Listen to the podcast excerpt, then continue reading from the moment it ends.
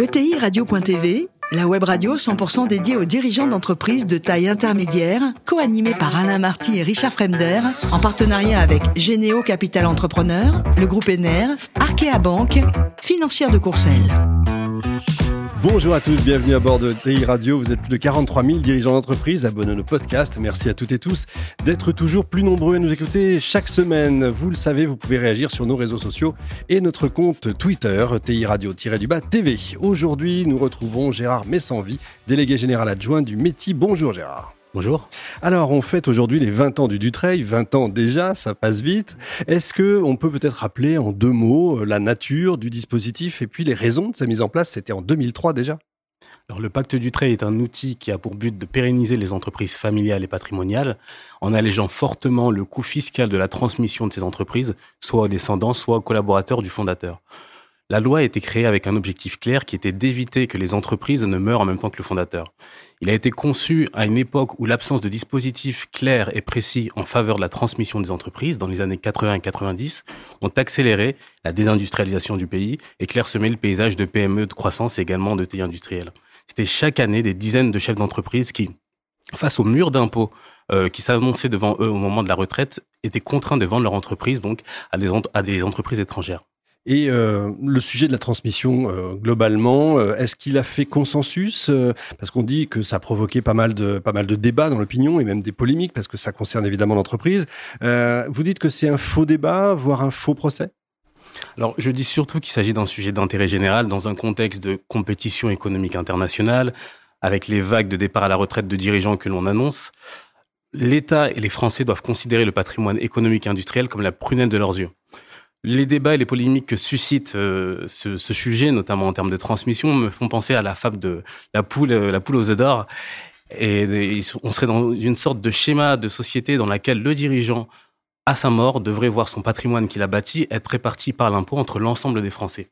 Sauf que lorsque la poule meurt, et que ces, ces entrailles sont réparties entre l'ensemble des membres d'une société, la poule ne pond plus d'œufs. Or, taxer ces entreprises, taxer la, la, la transmission de ces entreprises, c'est les tuer et c'est valoriser leur dépouille 100 fois plus que leur existence, ce qui est totalement absurde. Effectivement, faut pas tuer la poule, on est d'accord.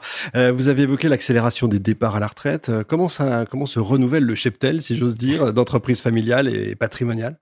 Alors le sujet de la transmission est une étape clé dans, dans, la vie du, dans le cycle de vie d'une ETI. Lorsque l'on sait qu'il faut 21 ans en moyenne pour qu'une entreprise devienne une ETI, lorsque l'on sait que la moyenne des ETI françaises, la moyenne d'âge est de 45 ans, cette étape va forcément arriver à un moment ou à un autre. On sait également que la transmission est un processus long, 6 à 10 ans, donc il s'agit à la fois de pérenniser les ETI existantes et également d'augmenter le nombre d'ETI au total. Je me permets également de citer la dernière étude réalisée par le métier KPMG, qui vient de paraître et qui indique que la France connaît chaque année 60 transmissions d'entreprises familiales.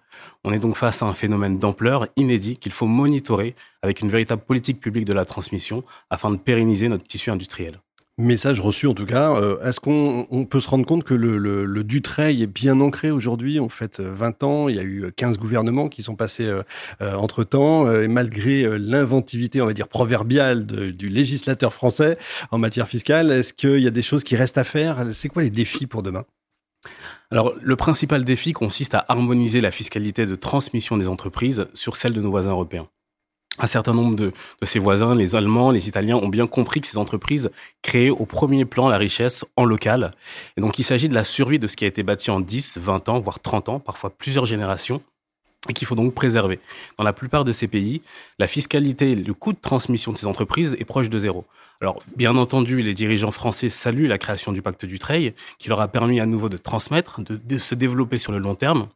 Cependant, force est de constater que la transmission en France coûte toujours plus cher et toujours plus longue que chez nos voisins européens.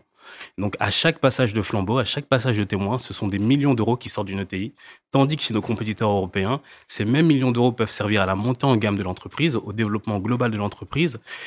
Et donc le sujet donc d'harmoniser la fiscalité de transmission de ces ETI sur la moyenne européenne, en se basant sur des dispositifs d'exonération qui ont fait leurs preuves à l'étranger, est cohérent avec une véritable volonté de souveraineté industrielle et également de l'ambition de créer un véritable Mittelstand français. Vous êtes confiant quand même pour l'avenir?